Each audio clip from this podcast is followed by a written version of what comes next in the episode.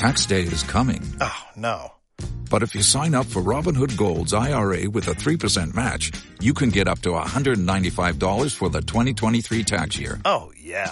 Sign up at Robinhood.com slash boost by tax day to get the biggest contribution match on the market. Subscription fees apply. Investing involves risk. 3% match requires gold for one year from first match. Must keep IRA for five years. Robinhood Financial LLC member SIPC. A ustedes, buenos días, gracias Bueno. por el interés. Buenos días. Son las 8 de la mañana en Canarias. Caja 7 te ofrece los titulares del día. El Pleno del Cabildo Majorero daba luz verde a la declaración de interés insular del terreno donde se construirá Dreamland, un parque temático audiovisual de 160.000 metros cuadrados y muy cerca del Parque Natural de las Dunas de Corralejo. Solo votaron en contra los 11 consejeros del equipo de gobierno, Coalición Canaria y Partido Popular. El presidente del Cabildo de Fuerteventura, Sergio Lloret, sí votó a favor de esta declaración. En De la Noche al Día acaba de decir que entiende que haya diferentes opiniones, pero cree el Cabildo tiene la obligación de tramitar cualquier expediente. Afirma que el parque tiene un largo recorrido aún y mucho menos esta declaración supone su aprobación definitiva.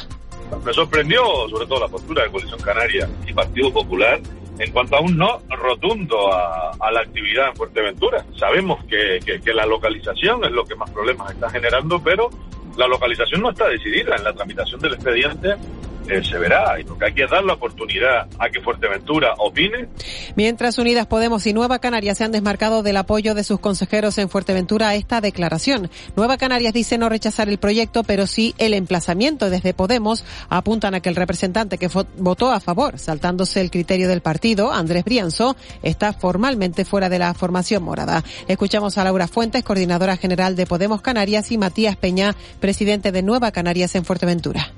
Brianzó no representa ni a Podemos Canarias ni a Podemos Fuerteventura. Este macroproyecto es uno más del modelo del destrozo que quieren imperar. Construir un parque temático junto a nuestras dunas de Corralejo es algo lamentable, vergonzoso y que nosotras no vamos a aceptar. Nueva Canarias no está en contra de ese proyecto, está en contra de la ubicación de ese proyecto. Creemos que, que ahí no debe ir ese proyecto y por lo tanto creemos que es un proyecto importante para la isla de Fuerteventura, donde se podría desarrollar, pero en otra ubicación. Por otra parte, la promotora de Cuna del Alma en Tenerife ha presentado un recurso de alzada contra la resolución por la cual la Consejería de Transición Ecológica, Lucha contra el Cambio Climático y Planificación Territorial deniega la autorización para trasplantar a otro emplazamiento ejemplares de viborina triste, una especie vegetal de especial protección. El recurso se basa en que el Cabildo Tinerfeño es el órgano competente para resolver esta translocación y no el Gobierno de Canarias. Más asuntos. Se disparan los precios de los billetes de avión para venir a Canarias esta Navidad. Jorge Marichal, presidente de Azotel, afirma que las compañías han multiplicado por cuatro las tarifas. Un problema que se repite cada año por estas fechas y que afecta a los canarios, pero también al turismo peninsular que renuncia a venir a las islas por los elevados precios. Para nosotros el, principal mercado, que es el mercado nacional, no lo es precisamente por el precio de la conectividad aérea. Yo creo que, se debería de tomar acción en esto porque hay dos temas muy complicados y muy delicados. Primero, el derecho de los canarios como residentes, bueno, beneficiarnos de esos descuentos que tenemos, pero también yo creo que también el derecho de los peninsulares a poder venir a, una parte de España a un precio razonable. Lo único que se puede hacer es declarar la obligación del servicio público, según Miguel Díaz, portavoz de Canarios Sin Alas. Es la única solución que quedaría para que las compañías aéreas no hagan a dicho negocio cada Navidad. Lo único que se puede hacer es limitar los precios. La única herramienta que nosotros conocemos para poder limitar los precios es declarar todas las conexiones entre Canarias y la península como una obligación de servicio público. Exactamente lo mismo que ocurre con las conexiones aéreas y marítimas entre las Islas Canarias, ¿no? Simplemente una declaración de obligación de servicio público que puede ser abierta y que el Estado diga, señores, este es el precio máximo al que ustedes pueden vender un billete de avión. De ahí para abajo lo que ustedes quieran. Teniendo en cuenta ese máximo, aplicar el 75% de descuento. Y un último apunte, según informa Involcan, entre los días 25 y 28 de noviembre, la red sísmica canaria ha detectado más de 100 sismos de baja magnitud. De estos eventos se han podido localizar 77 de ellos. Los hipocentros resultan localizados principalmente en el área de las cañadas del Teide, en Tenerife, a profundidades de entre 10 y 20 kilómetros. La magnitud máxima registrada ha sido de 1,3 grados de la escala de Richter. Tú pones la ilusión en tu futuro. Y en Caja 7 te ayudamos a alcanzarlo con éxito. Descubre las ventajas de tus planes de pensiones. Con incentivos especiales hasta el 31 de diciembre. Consulta condiciones en cajasiete.com. De la noche al día, Canarias Radio. ¿Recuerdas tus primeros juguetes? Mis padres me los compraban en jugueterías Slifer. Sin duda marcaron nuestros pasos iniciales en la vida. Y ahora nosotros se los compramos a nuestros hijos. Juguetes educativos para desarrollar sus habilidades, aprender y, sobre todo, divertirse. Es una juguetería diferente. No es una más. Lifer, juguetes para crecer, juguetes para vivir. Lifer.es. CEPSA te invita el 29 de noviembre a una nueva sesión de Diálogos en Acción, un foro de intercambio de buenas prácticas entre la energética y la sociedad canaria. Bajo el título Revolución 5.0, las personas, corazón de la transformación digital, compartiremos cómo la clave de una verdadera transformación digital no solo está en las plataformas tecnológicas, sino en especial en la capacitación y el cambio cultural de las personas. Inscríbete en sepsa.com barra diálogos en acción. El amor es un ave rebelde que nadie puede domar. Así dice la habanera de Carmen. Nancy Fabiola nos la interpretará junto a sus invitados en una gala lírica muy especial. 10 de diciembre, entradas desde 30 euros, 5 euros menores de 30 años. Auditorio de Tenerife.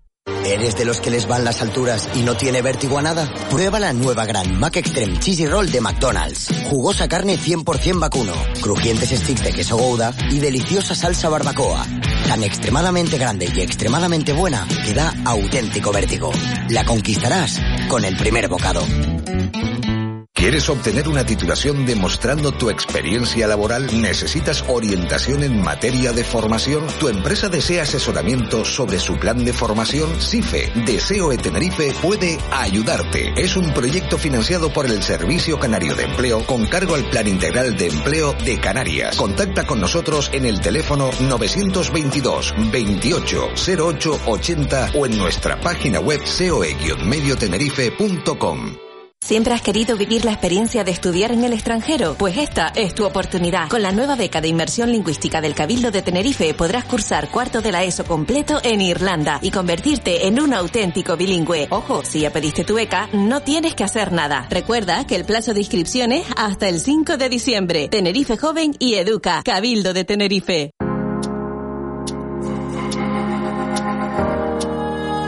Soy Adriana y soy superviviente de trata. Cuando entras en la prostitución es difícil de salir porque piensas que es lo único para lo que sirves. Estaba cansada y asqueada de que me besara quien no quería, de que me tocara quien no quería. Yo he sido violada, he sido maltratada y he estado a punto de morir. Soy un juguete roto y estoy juntando mis pedazos poco a poco para volver a superarlo todo, que creo que no lo voy a superar del todo, pero sí voy en un buen camino. Mi vida era en blanco y negro, más negro que blanco, y ahora es en color. Tengo una serie de cuadros donde cuento relacionando los cuadros con mi historia.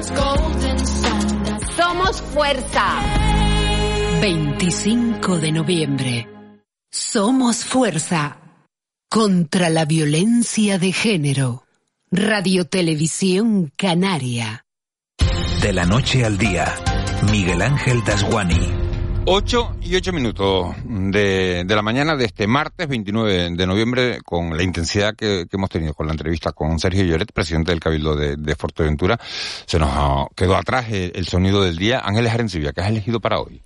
Bueno, esto es una entrevista, esto es un, un, corte de una entrevista que le hacen a Luis Rubiales, presidente de la Federación Española de Fútbol, y la pregunta que él va a contestar es por qué la selección española nunca eh, planteó eh, llevar un brazalete eh, con el arco iris, ¿no? En, en, el Mundial de Qatar. Con el arco iris, que es el, el, el, símbolo de la lucha LGBTI. Como sabemos, en Qatar están perseguidas las, las personas homosexuales. España no ha rechazado nada. España lleva un brazalete oficial en las competiciones oficiales eh, que engloba la palabra respect, donde están contenidos pues los ataques que sufren eh, los colectivos gay o de lesbiana, es decir, estamos contra esto, estamos contra la explotación infantil, estamos contra otras muchas cuestiones y todo eso está recogido ahí en cuanto a UEFA y es posible que dentro de poco pues haya algunas novedades al respecto de esto. Lo que la, te pregunta uno, bueno, eh, si eh, en ese brazalete que pone respect, respect está eh, incluido también, no sé, la defensa de la Ubara, ¿no? Es que eh, cuando se engloba una cosa y no se concreta, pues la cosa se difumina, ¿no? Yo creo que esta respuesta pues no no, no tiene ningún sentido, ninguna... La verdad es que Ruiz Rubiales, que, que no es ningún genio de la oratoria, las cosas como son, eh, también es un poco víctima de la contradicción en la que está todo el mundo del fútbol profesional, ¿no? Y toda la UEFA, la FIFA y toda esta historia, ¿no? De que lanzan unas campañas continuamente en la televisión, un poco de, de, de greenwashing, ¿no? Que se dice ahora, ¿no? De blanqueamiento eh, de su imagen, basadas un poco en no al racismo, no a, la discriminación por... Es decir, somos buenos. Claro, nosotros somos buenos. Nosotros defendemos esas causas, pero en Qatar mejor que... ahora estamos en Qatar y ah, eso no toca. Claro, es muy difícil no manejar ambos discursos. Es decir, estos no son... Los principios no son principios de quita y pon, porque si son de quita y pon son falsos no crees en ellos, son simplemente blanqueamiento de imagen. Y esa situación eh, es una contradicción en la que, en la que estamos viviendo en el Mundial a diario y de la que nadie puede escapar, ni Luis Rubiales ni otras personas a lo mejor con más capacidad oratoria que el presidente de la federación, que luego dice, no, si yo tengo este, estas boberías de yo tengo amigos gays también, yo no soy homófobo ni nada de eso y tal, y estas burradas que dice de vez en cuando. Y, y luego, por cierto, una, un apunte sobre lo cutre que es a veces el mundo del fútbol con lo bonito que es este deporte, ¿no? Que es que eso, ese, ese audio que hemos escuchado es una conexión de, teledeporte, donde sale una reportera muy joven, muy guapa, con una ropa muy apretada, que da paso a los hombres y que, muy escotada, que son los que hablan de fútbol, ¿no? Y esto es una, esta es una dinámica que se da mucho en los medios de comunicación cuando se habla de fútbol, ¿no? Las mujeres tienen un rol decorativo y de dar paso a los hombres que son los que hablamos de fútbol y decimos que Pedri juega mejor que el otro y que y esto es una cosa muy cutre. Pero está englobado en ese brazalete que, pone respeto. Claro, que hay que, que, hay que, que, hay que cambiar, porque las mujeres son parte del fútbol, parte activa del fútbol, de este maravilloso juego. ¿eh? Y una cosa tan bonita como es el fútbol, lo ensuciamos con cosas retrógradas, ¿no? Y con visiones que son estereotipadas y que la verdad que sobran.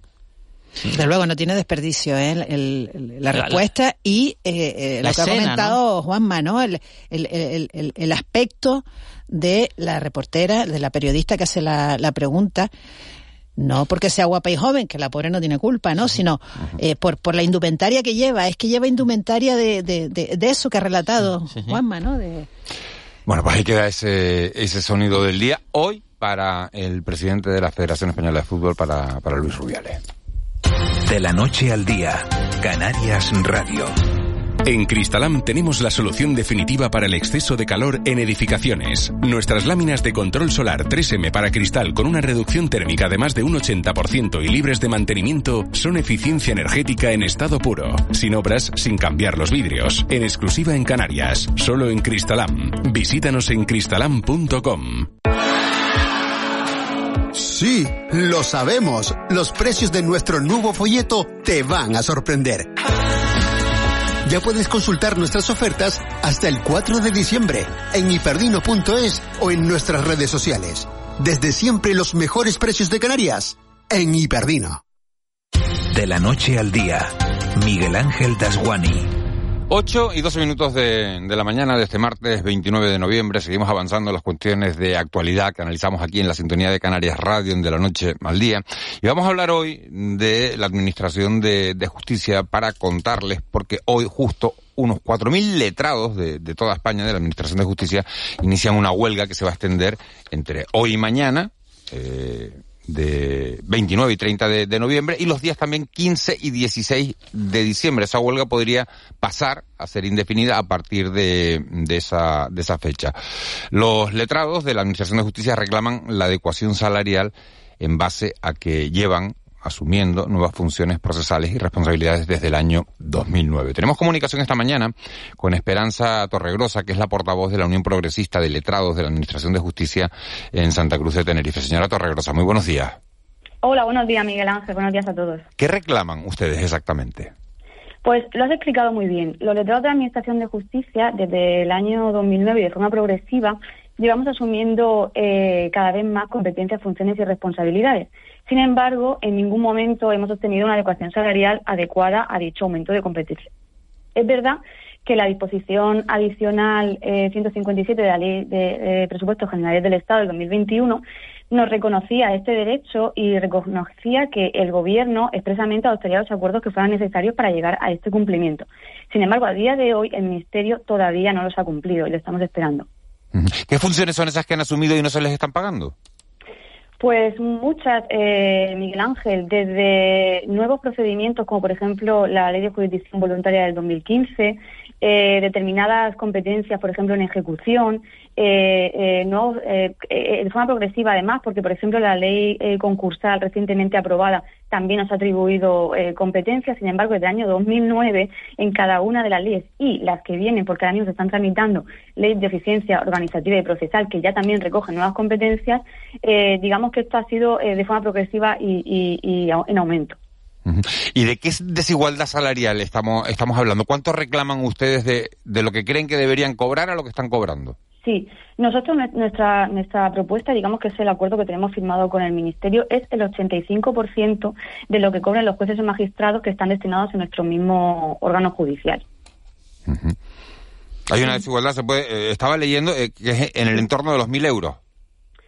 Sí, depende mucho porque es verdad que los órganos son muy distintos, hay jugados mixtos, depende de las categorías, depende de las categorías profesionales, pero más o menos ronda, ronda esa, esa cifra. La gente que nos está viendo, señora Torregrosa, ahora mismo y diga, bueno, pues eh, huelga los letrados de la Administración de Justicia, hoy y mañana, después el 15 y el 16, puede ser indefinida. Eh, ¿Qué afección va a tener esto al funcionamiento diario de la Administración de Justicia? Pues muchísimo, porque dadas eh, eh, las anteriores huelgas vimos que prácticamente se paralizó la justicia. Eh, tengan en cuenta que nosotros además somos fedatarios públicos. No se puede hacer ninguna actuación sin que nosotros demos fe de que esa actuación se ha realizado con todas las garantías y, los derechos fundamentales. Así que se suspende un juicio, se suspende la incoación de demandas, se suspende la cuenta de consignaciones, no va a salir dinero por parte de los órganos judiciales, declaraciones de testigos, de víctimas, subastas todo eso va a paralizar y eso es básicamente la actividad, la actividad diaria de los órganos judiciales.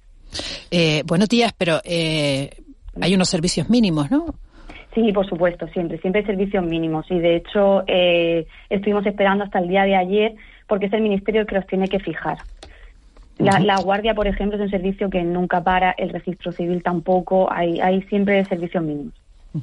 en Canarias, ¿cómo es la situación de, de la plantilla? ¿Están todas las plazas cubiertas? Bueno, la verdad que la situación de Canarias es mm, muy particular porque es verdad que hay mucho eh, eh, plaza interina, ya que, bueno, toda la insularidad, pues eh, digamos que, es lo habitual aquí. Pero es cierto que faltan muchísimas plazas por crear, estamos totalmente desbordados. Si, si se ven las estadísticas que todos los años saca el Consejo General del Poder Judicial, siempre, siempre la, litigiosidad aumenta en Canarias y eso no va aparejado de un aumento de creación de unidades judiciales. ¿Y esto también entra en las reivindicaciones o, esto va aparte? Esto eh, siempre entra en las reivindicaciones porque eh, nosotros eh, lo sufrimos diariamente. Sin embargo, tenemos muchas otras reivindicaciones, como por ejemplo la negociación colectiva propia. Nosotros estamos representados por los sindicatos que además representan otro tipo de, cuerpos. Y nosotros, digamos que no podemos negociar directamente nuestras condiciones con el Ministerio. Tenemos otros interlocutores. Esa es otra gran reclamación de este cuerpo de letrados. Señora Torregrosa, buenos días. Tal y como lo explica usted, que acaba de anunciarnos el apocalipsis judicial, no se paga, no se... No, sí, sí, usted se ríe, pero seguramente a las personas afectadas no les va a hacer ninguna gracia. sí, normal. Mm, es una... Mm, suena casi un chantaje, si me permite un poco la dureza de la pregunta, ¿no? De que vamos a parar los juzgados. Como los juzgados van rápido en general en España y en Canarias, vamos, que es una cosa maravillosa, ahora van todavía peor. Sí, ¿sabe, ¿sabe lo que pasa? Que es que nosotros no lo consideramos así, porque es que desde el 2009 se nos lleva prometiendo. En, el 2009 la situación de crisis en toda España era la que había. Y nosotros ahí estuvimos de acuerdo, no dijimos absolutamente nada. Fuimos digamos, eh, eh, comprensivo y entendimos que no era el momento. Sin embargo, desde el 2009 yo creo que ha pasado un tiempo suficiente para que todos los gobiernos que han pasado por ese ministerio, mínimo, mínimo, sentarse a hablar con nosotros, pero de forma seria, no prometiéndonos cosas y, nunca llegarlo a, cumplimiento. Eso es una pérdida de tiempo y es una falta de respeto. Nosotros no consideramos que sea un chantaje, simplemente consideramos que es lo que se nos prometió y desde entonces estamos esperando. ¿Con, quién se quieren ustedes equiparar? Porque claro, ustedes tienen una función que es muy relevante desde el punto de vista administrativo. No son jueces, no son fiscales. ¿Cuál sería un poco el parámetro, por decir, de otro funcionario público con el que ustedes, digamos, se sintieran cómodos respecto a su reclamación salarial? Pues jueces y fiscales, ya que las oposiciones son bastante parecidas en cuanto al temario y a la dureza de, de, las mismas, ¿no? Pero también, por ejemplo, con otros eh, grupos como pueden ser los médicos forenses. Eh, los médicos forenses, su, su, digamos, su retribución salarial se divide en grupos de población que está dividida en tres. Sin embargo, la nuestra está dividida en cinco. Entonces, eso Es verdad que es un poco complicado, es una cosa muy técnica, pero digamos que es lo que nosotros consideramos adecuado. Y en cuanto a la carga de trabajo que ustedes soportan, bueno, la, la, justicia tiene un gran exceso de trabajo, ¿no? Porque pleiteamos mucho a los ciudadanos. O, bueno o porque está mal dotada. Eh, la carga de trabajo que ustedes eh, soportan eh, me imagino que se ha ido incrementando no además de, de, más responsabilidades más asuntos. Sí, yo, yo comencé a trabajar en el 2014 y de verdad que es llamativo. Todos los años hemos superado los índices de entrada de asuntos del año anterior. Da igual eh, la jurisdicción que mires y da igual el partido judicial en el que te fijes. De hecho, ahora mismo yo, por ejemplo, estoy en un juzgado mercantil y, mm, como he dicho antes, se acaba de reformar la ley concursal y, es eh, de verdad es muy llamativo porque nunca no hay ninguna cifra, ninguna cifra durante ningún año que baje. Y respecto, y Canarias respecto al resto de comunidades autónomas, y aparte lo que comentaba antes de, las plazas sin cubrir, eh, ¿está en similar, eh, similar situación o tiene algún otro, alguna otra diferencia? No, bueno, es verdad que, que mm, territorios que tienen, pues digamos, mayor afluencia de, pues por ejemplo, turismo, como puede ser pues, las Islas Baleares, las Islas Canarias, eh, todo, toda la, la costa levantina, etcétera, siempre suelen tener, eh, por las características, un mayor aumento de, casos o de litigiosidad. Pero esto, si se, si se analizan las cifras del Consejo, es en toda, en toda España. En toda España. Es verdad que Canarias, concretamente, las cifras son mayores, pero en general estamos desbordados por todos los sitios. Señor Rosa, ¿y qué pasa si la Administración dice que, que, los servicios mínimos deben ser de un 95%? Porque claro, ustedes son, igual que la sanidad, cuando dice huelgas de médicos, siempre al final los servicios mínimos son, son, tan amplios que casi deja un poco sin efecto la huelga. ¿Qué, qué pasa Efectivamente, efectivamente. Pues mira, en la huelga anterior, que fue la de enero y febrero, los servicios mínimos eh, eran exagerados, digamos. Entonces, eh, UPSJ recurrió esa resolución la ganamos y pudimos, mm, digamos, obtener un poquito más de, opciones y, así fue. Y esta, esa resolución fue la que se ha aplicado en esta vez. ¿Qué era de él? Pues, eh, no sé decirte ahora mismo, no sé si era en torno, no, no, sé decirte, es que si te digo algo, la verdad que te mentiría. ¿Qué porcentaje consideran ustedes justo? Bueno, vamos a ver, eh, una vez cubiertos los servicios mínimos como son registro civil y la guardia, eh, el resto, un servicio mínimo de un compañero mm, por cada orden jurisdiccional, yo creo que es más que suficiente. Bueno, señora Torregrosa, hoy las concentraciones van a ser a las 11 de la mañana en Santa Cruz de Tenerife. Correcto. Y, a las 10 de la mañana en Las Palmas de Gran Canaria. Correcto, así es. Sí. Bueno, pues estaremos pendientes. Eh, ojalá se llegue a un acuerdo, ojalá no tengamos que, que bueno, que ustedes consigan lo que lo que pretenden, lo que es de justicia, no, nunca mejor dicho, y que y que, bueno, que, los, ciudadanos de pie eh, no nos veamos afectados por por estos paros. Esperanza Torregrosa, portavoz de la Unión Progresista de Letrados de la Administración de Justicia. Muchísimas gracias por habernos atendido. Muchas gracias a vosotros. Muy buenos días. Buen día. 8 y 22. De la noche al día, Canarias Radio. Mami, de mayor quiero ser astronauta. yo mecánico. Pues yo matemática. ¿Pero de dónde sacan estos chicos estas ideas? Nosotros compramos en Jugueterías Slifer. Es una tienda diferente, no es una más. Sus juguetes hacen que la mente de los niños se desarrolle, favorecen la creatividad, la inventiva y, como ves, imaginan su futuro.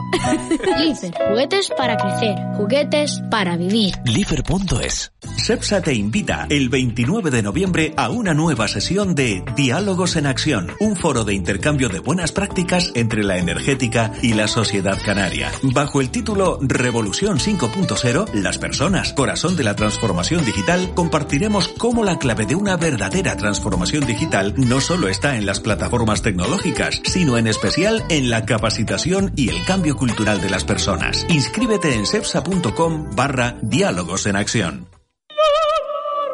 El amor es un ave rebelde que nadie puede domar.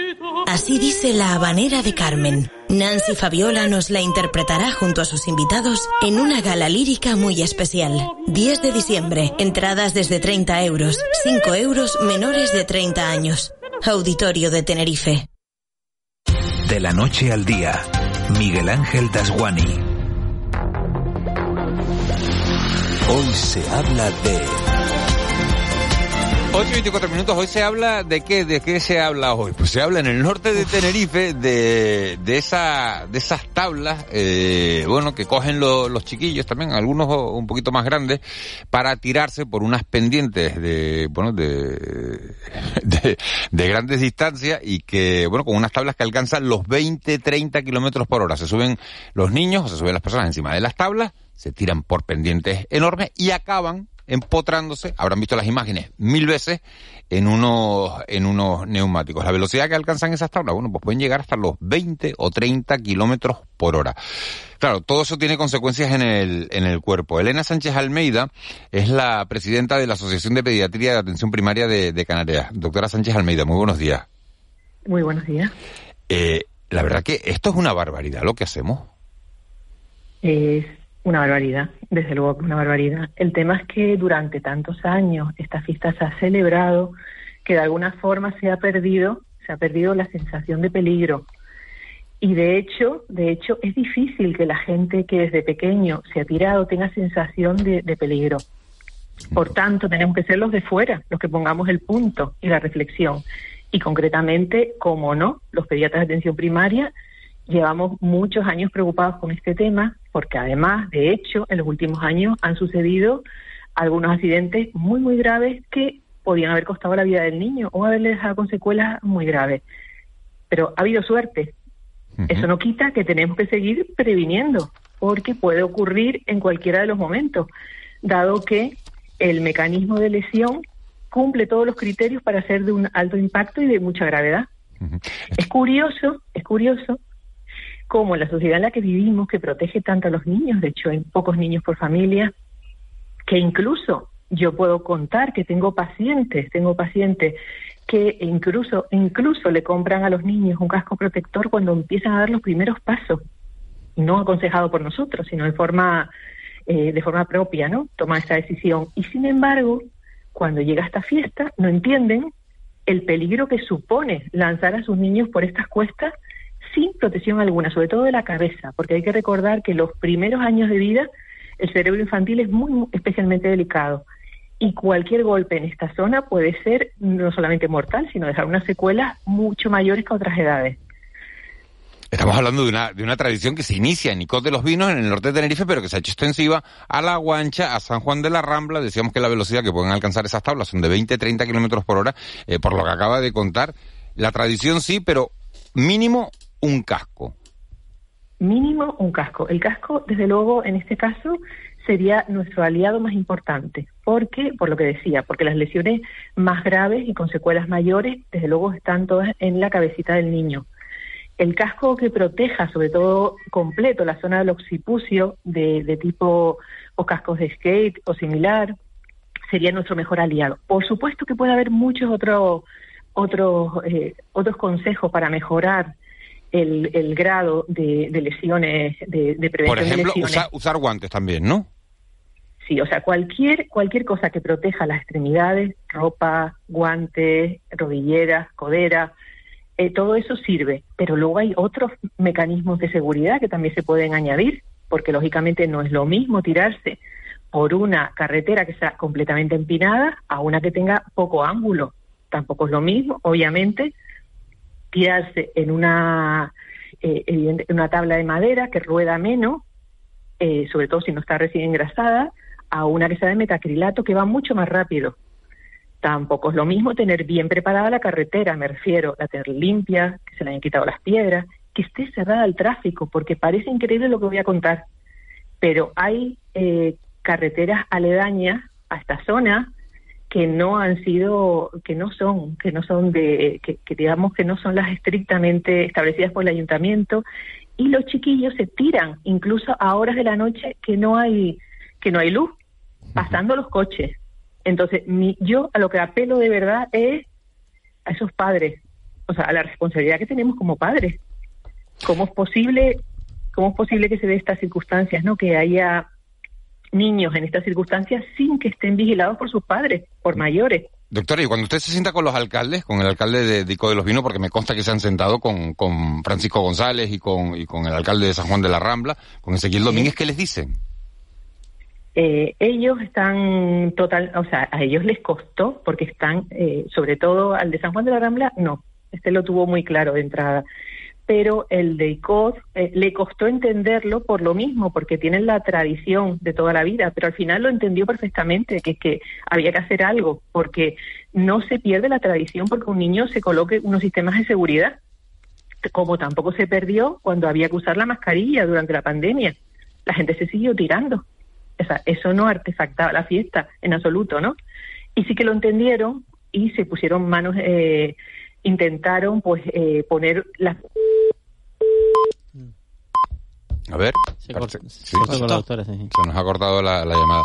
Eh, de todas maneras, vamos a, vamos a tratar de, recuperarla para no para no dejarlo así. Es muy curioso porque esto es un deporte federado. Esto de las tablas de ICOD y otras manifestaciones que hay parecidas en, en todas, las zonas que tienen que tienen que tienen desnivel, ¿no? Como es lógico, en, territorios llanos no se puede hacer. Eh, tiene hasta una federación que se llama la Federación Española de Deportes de Inercia, que es que de inercia básicamente te tira cuesta abajo. Pero no hay, una, este norma. ¿Eh? Sí, claro, hay unas normas de, de, de, de, seguridad. Lo que pasa es que lo estaba explicando la doctora, yo creo que a ver si podemos retomar la conversación de que para, para los poderes públicos es una cosa muy, muy atávica, si quieres, ¿no? Competir con, o sea, o, o, contradecir una tradición produce un, no, y que se produce la contradicción. Yo me estaba imaginando a alguien que llegue en, en, en un patinete con su casco puesto ¿no? Circulando al punto de, lanzarse y ahí se quita el casco, ¿no? Tenemos, tenemos, tenemos, hemos recuperado la, comunicación con Elena Sánchez Almeida. Eh, señora Almeida, ¿sabe estoy diciendo? No me acuerdo en qué momento me quedé. No, Ángel yo le quería preguntar. Sí, yo le quería preguntar porque usted ha dicho que ponía el ejemplo, ¿no? Que, que algunos padres le ponen casco a los niños cuando son pequeños. Los vemos a veces en la calle. ¿Esto es bueno? ¿Poner casco a un niño pequeño? ¿A un, a un chiquitín? No, no. No, no, no, porque el niño tiene que aprender a conocer su cuerpo, a aprender justamente a evitar ese tipo de traumatismos, tiene que aprender y son traumatismos menores. Eh, de hecho, nosotros estamos hablando ahora en este caso de una cosa totalmente distinta, pero puse el ejemplo, puse el ejemplo de cómo una sociedad que protege tanto a los niños, sin embargo, cuando eh, tiene esta eh, sensibilidad respecto a su fiesta, no es capaz, es que he conocido muchos padres que son muy, muy cuidadosos, son padres excelentes y sin embargo, justamente esta tradición les pierde el, piensen que yo trabajo en la zona, o sea, que sé bien de lo que hablo. Y es curioso como, es curioso como ciertos padres no entienden cuando llega esta fiesta lo que implica de peligro para su hijo. Doctora, pero eso es porque con la tradición hemos topado, ¿eh? No, eh, como si le dices a un hijo de 20 años, no, no, no, no sé, no, no conduzcas o no salgas en bici, pero correr delante de los toros, en el caso de Pamplona, eso sí, porque es tradición. Claro, de todas maneras, fíjense que cualquier fiesta de estas tiene vetada la entrada a menores. Esa es la diferencia con este caso. Que es que aquí se tiran eh, prácticamente en pañales, ojo. Sí, con una apariencia de, de, de bueno, de inocuidad, ¿no? Una apariencia de que eso no, no, no hace daño, ¿no? Claro, es el sentir popular, porque la verdad es que ha habido bastante suerte. Sí que ha habido algún fallecimiento, claro que sí, a lo largo del tiempo. Pero digamos que dentro de lo que cabe ha habido bastante suerte. Yo diría que suerte, porque realmente se han dado todas las circunstancias para que la cosa hubiera sido realmente eh, muchísimo, peor. De hecho, los, los dos accidentes que ocurrieron en los últimos años que afectaron al, a la cabeza de los niños, pues tuvieron consecuencias muy graves y tuvieron que ser operados esos niños. no entiendo cómo, cómo salió todo bien, vamos, así de claro. Su propuesta, doctora, sería, por ejemplo, prohibir que los, que los menores participaran o, o, por dónde...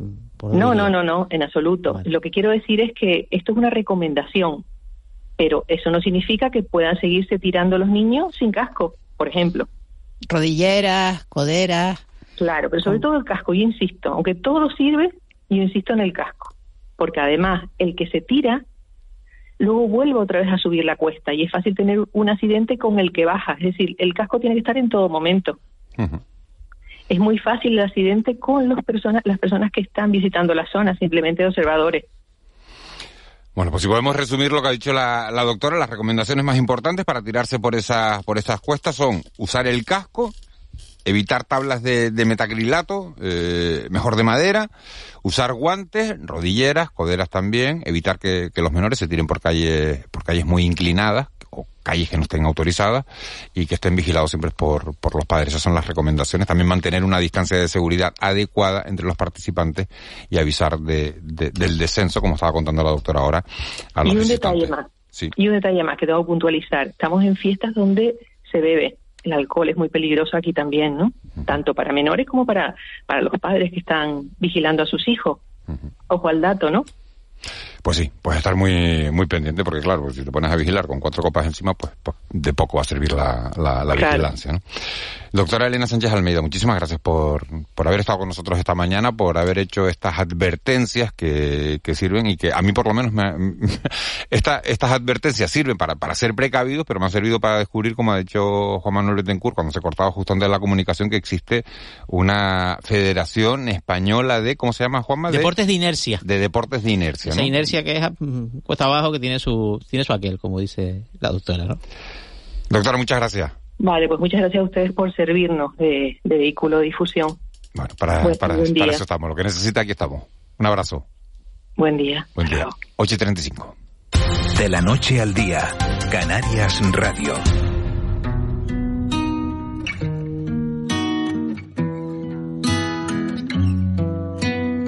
Yo soy Ami y soy superviviente de violencia de género.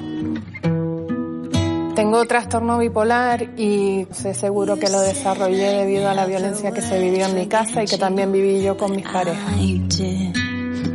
Yo estuve viviendo en, en el albergue en situación de exclusión social He podido empezar a caminar otra vez, a volver a reconstruir mi vida con cimientos mucho más fuertes y siendo una mujer fuerte y valiente. Ahora estoy estudiando promoción de igualdad de género. Me ha ayudado a saber, a poner nombre a cosas que yo todavía no podía identificar. Somos fuerza. 25 de noviembre. Somos fuerza contra la violencia de género.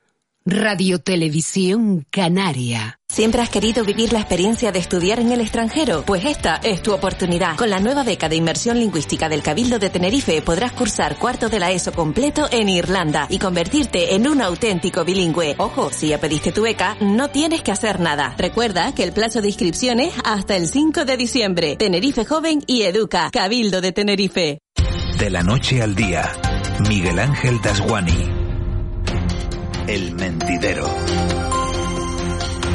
8 y 36 minutos de, de, la mañana de este martes 29 de noviembre. Siguen ustedes en la sintonía de Canarias Radio, en este programa que se llama De la Noche al Día, en el que analizamos la actualidad desde distintas perspectivas, con los protagonistas, también con el tiempo de análisis y ahora en el tiempo de tertulia periodística para, bueno, pues para analizar cada uno de los asuntos que están marcando la, la crónica, en este caso de este, de este martes 29 de noviembre. Siguen con nosotros Ángeles Arencibio, Juan Manuel Betancourt y se incorporan Antonio Salazar. Don Antonio, buenos días. Buenos días, don Miguel Ángel. ¿Cómo estás? Bien, bien, bien. ¿Tú, en detalle? Sí, ¿tú, sabías que existía una, una federación española de, de deportes de inercia? No, lo que pasa es que lo estaba escuchando, lo primero que me vino a la mente fueron las tablas de ICO de los Vinos, ¿no? La que se celebran con motivo de San Andrés y efectivamente cuando te lo dije me ha enseñado que ese y un montón más. Hay, un montón más de... En Madeira hay una cosa parecida, ¿eh? sí, lo, que, lo, que pasa es que es más una actividad turística, ¿no? Eh, yo recuerdo, yo solo estaba una vez en Madeira, recuerdo haberlo hecho, ¿no? Muy divertido, por cierto. está hablando que, está, que Antonio es de la Orotava y sabe esto de, Lo de las tablas. Ahora, ahora le voy a preguntar, pero tengo que saludar eh, a Alberto Acosta. Alberto, buenos días.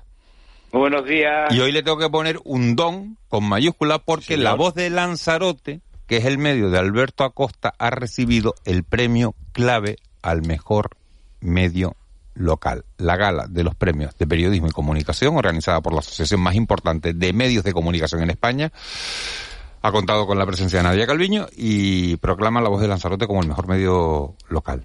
Muchas felicidades.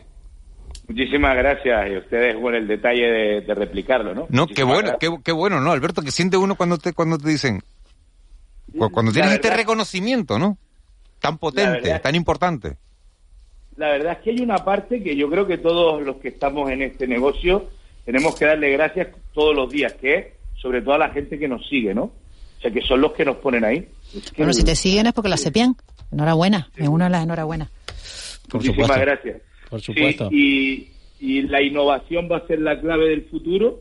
Eh, fue la clave de nuestro pasado, entramos en Internet en 1995 y está siendo la clave del futuro. Y la verdad que sí, te vas a la cama y dices, jolín, qué bien, ¿no? Eh, de Lanzarote, eh, mil y pico cabeceras que forman parte de, clave, ¿no? De la asociación, que miran para ti, ¿no? Que y, te dicen, no, oye, pues qué bien lo estás haciendo, qué innovador eres, nos gusta cómo haces las cosas y tal. Y creemos que, que eres un ejemplo como medio de comunicación local, que es nuestra verdadera vocación, ¿no? Por eso tenemos siempre la marca Lanzarote en todo.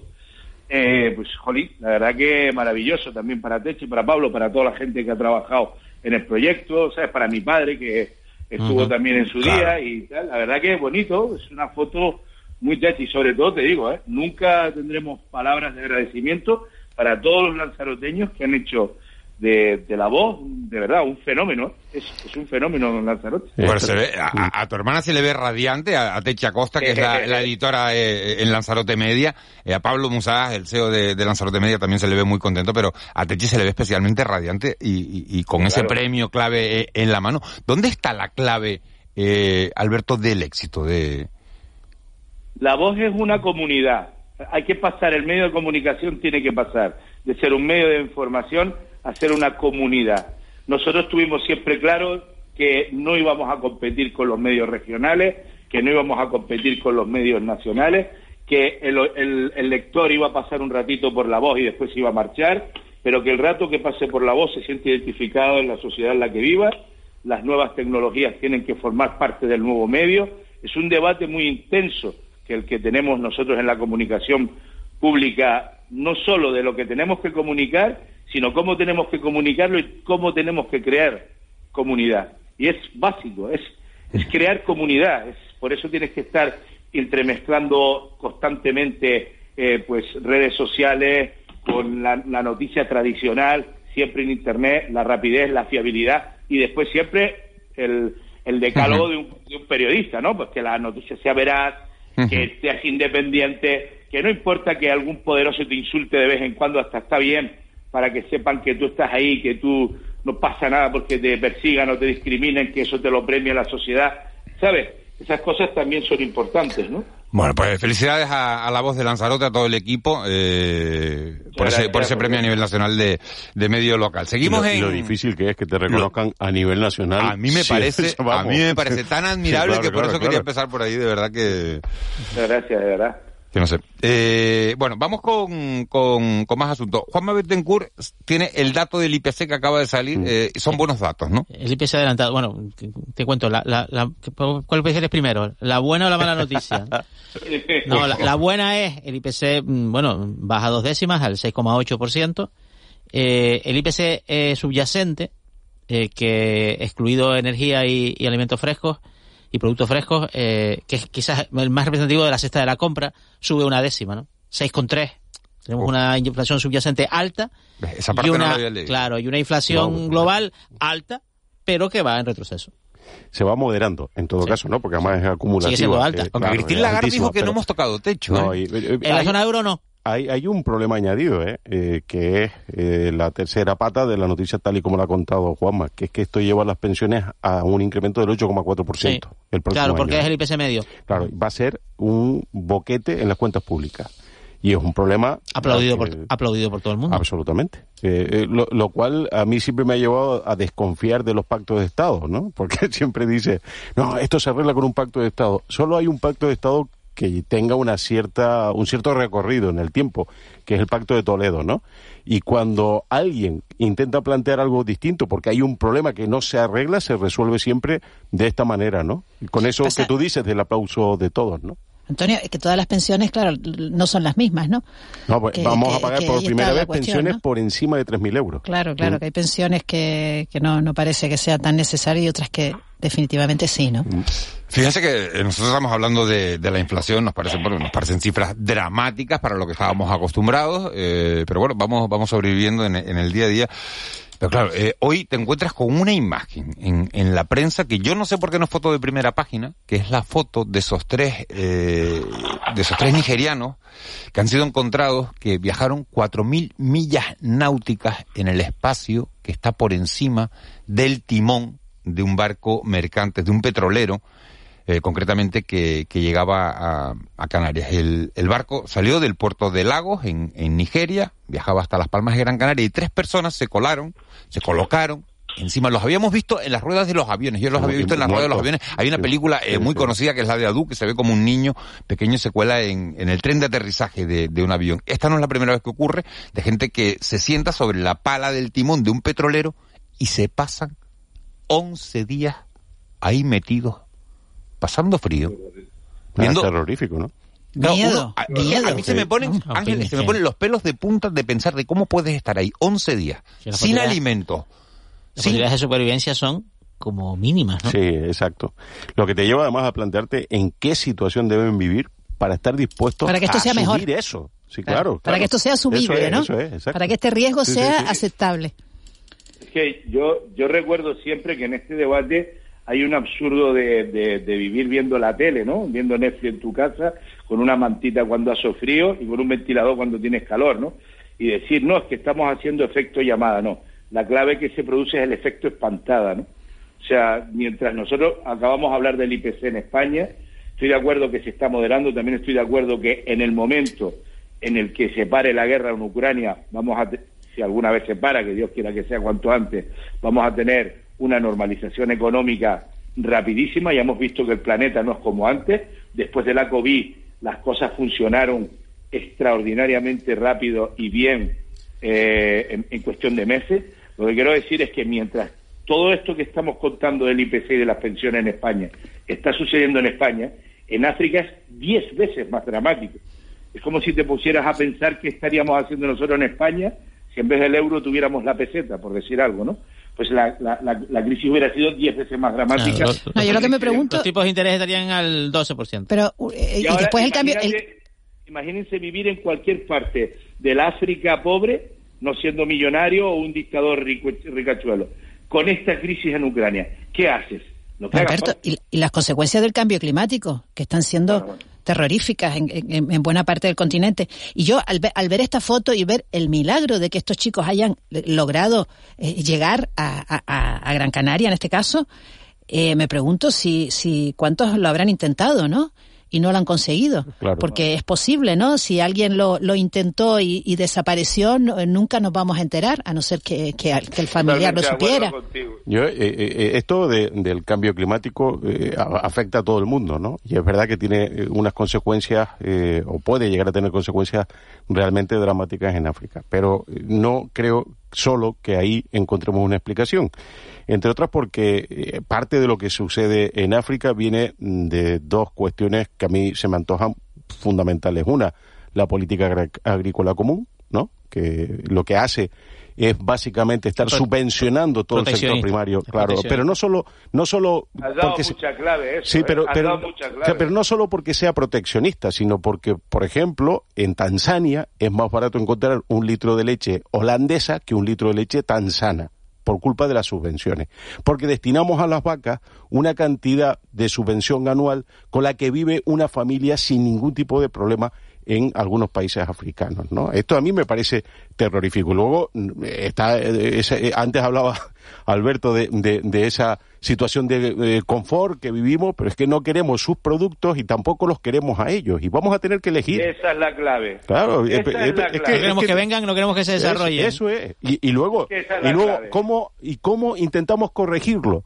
Pues destinando ingentes cantidades equivalentes a un plan Marshall anual a esos países donde obviamente el dinero no termina donde se necesita, ¿no? Eh, decía Peter Bauer que, que la, la, cuestión clave de este asunto es que eh, obtenemos el dinero de los pobres de los países ricos para dárselo a los ricos de los países pobres. Y hemos creado unas cleptocracias en todos esos países que son realmente dramáticas, ¿no? Pues ahora en, la cumbre... No, has terminado, Antonio. No, sí, sí, sí, sí. Básicamente sí, esa, esa En la, en la cumbre del clima se ha aprobado eh, crear un fondo, en la mm. última cumbre del clima, crear un fondo para que eh, puedan desarrollarse. Para los países que son mm. víctimas del cambio climático y que no lo han originado y que además no tienen medios para combatirlo, ¿no? el problema que son más ayudas, ¿no? Claro, es que, ese es el problema. La línea de lo que tú estás diciendo. Claro, es que al final ese dinero dónde va a terminar.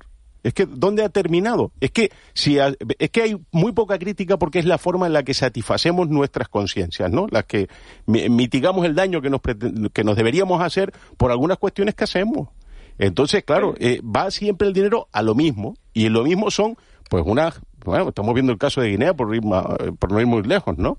Donde se consolidan eh, cleptocracias, ¿no? Donde no hay derechos y donde no hay nada, no hay ni una posibilidad de, de, prosperar. ¿Cómo, ¿Cómo lo arregla, Antonio? Esto no... Pues, eh, mira, lo primero es desmontando la política agrícola común sería un buen primer paso, ¿eh? con lo cual verías los tractores, los tractores bloqueando las calles. Ese es el problema. Aquellos no votan.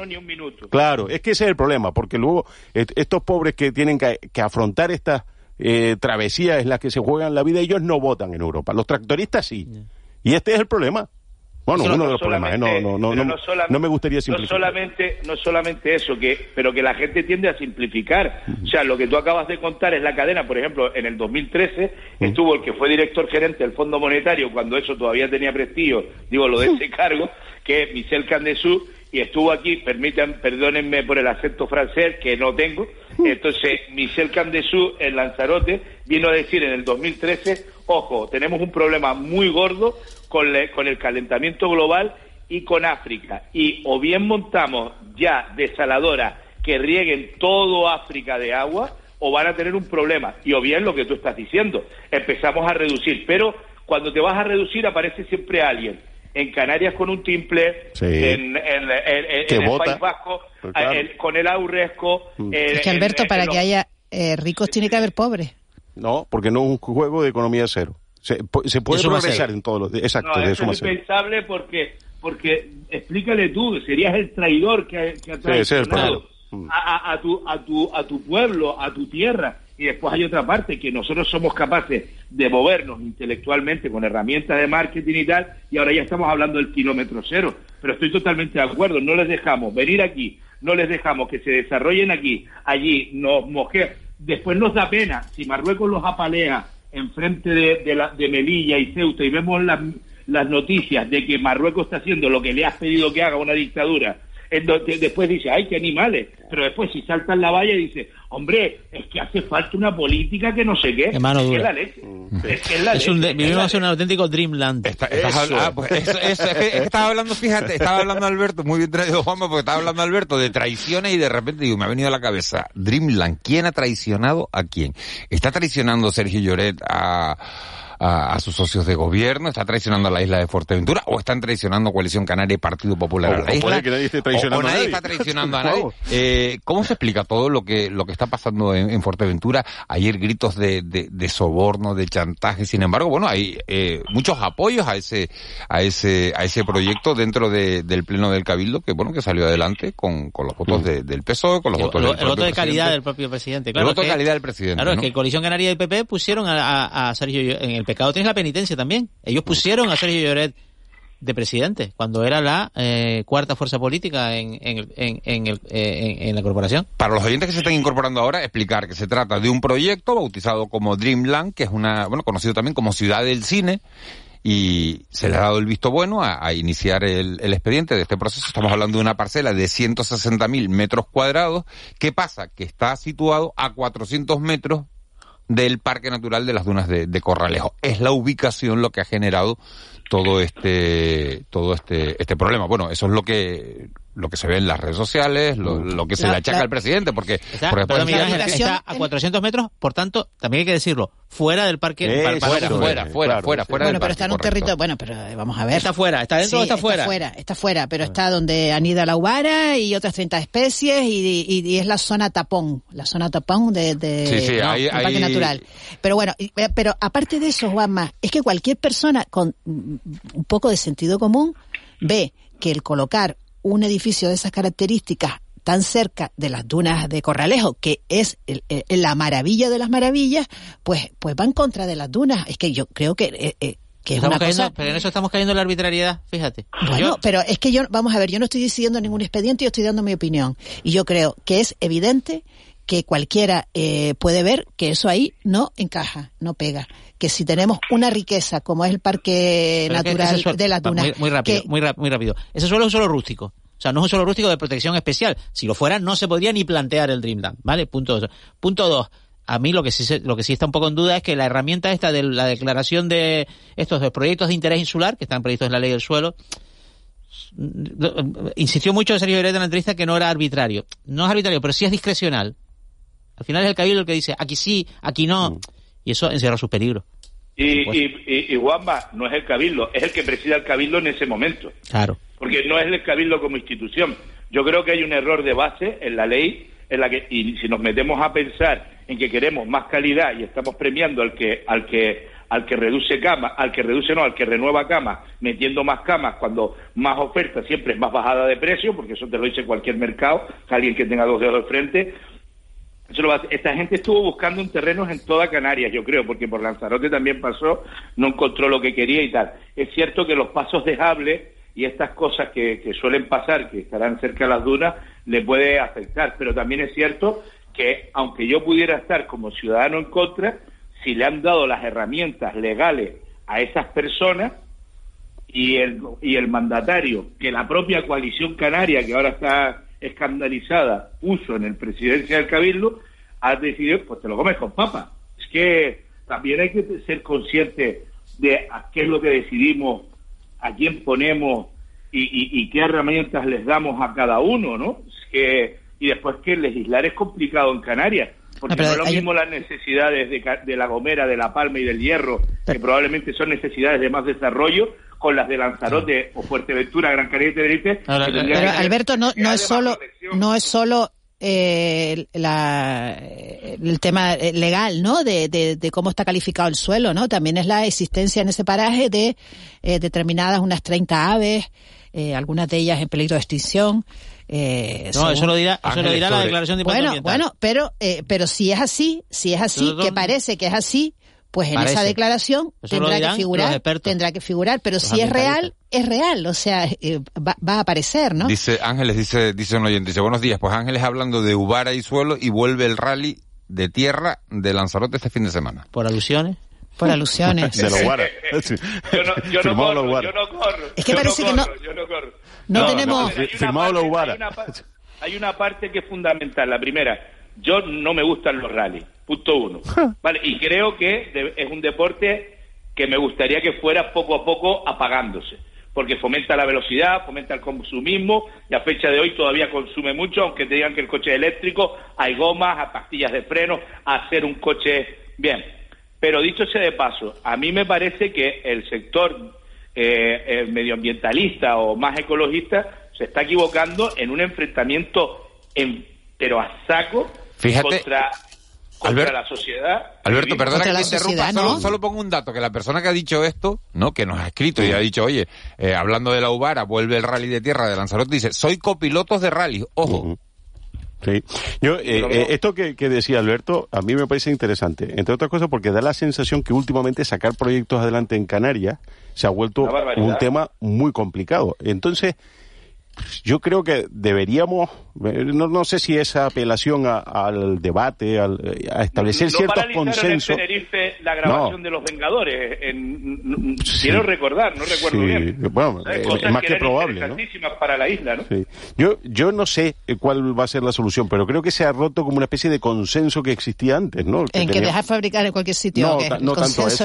No, no, no, ese no era el consenso, pero es verdad que primábamos ¿eh? el crecimiento. No, no, claro, claro, pero además nadie está planteando eso, sino que todos creíamos que teníamos que progresar, que, que, generar eh, riqueza, y aquí hay probablemente porque no se ha hecho de la manera eh, adecuada. Por eso digo que, no, más que una idea es una reflexión al aire, ¿no? Sí, es curioso que, la, ley, la ley del suelo, que fue muy controvertida en su mm. momento, cinco años después...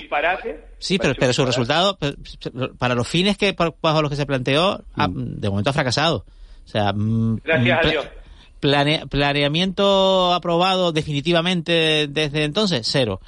Eh, proyectos de interés insular de esto, bien de iniciativa pública, iniciativa privada. La iniciativa pública puede ser para construir un centro sociosanitario, una instalación deportiva, para construir vivienda pública, para construir un hospital, cero. De, de, de producción privada, cero.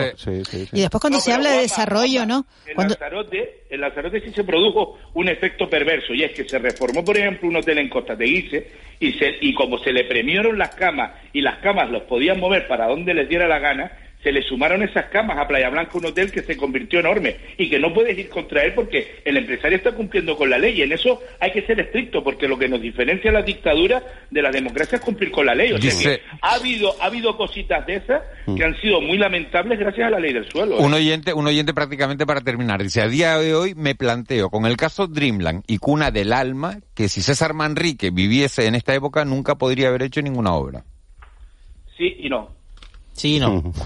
la casa, la casa de César Manrique de la Fundación César no se lo han dejado construir. Bueno, eso fue una paletada del Partido Independiente de Lanzarote en su día que comparó obras de arte en suelo rústico con hoteles brutales corrompiendo políticos. Ángeles. No, que poner en, en, en, comparación, ¿no? La mayor potencia turística, eh, una de las mayores potencias turísticas con, yo siempre la pongo en contradicción con la situación social de Canarias, con los índices nefastos que tenemos en un montón de cuestiones, que eso pues no, no hay un equilibrio. Pues Hablamos de desarrollo, pero desarrollo cómo. Pero planteándolo también en, la, en el contrafactual, ¿qué habría sido si no lo hubiésemos tenido? No. Eh, bueno. Señores, gracias a los cuatro. Mañana. Chao. Alberto, felicidades.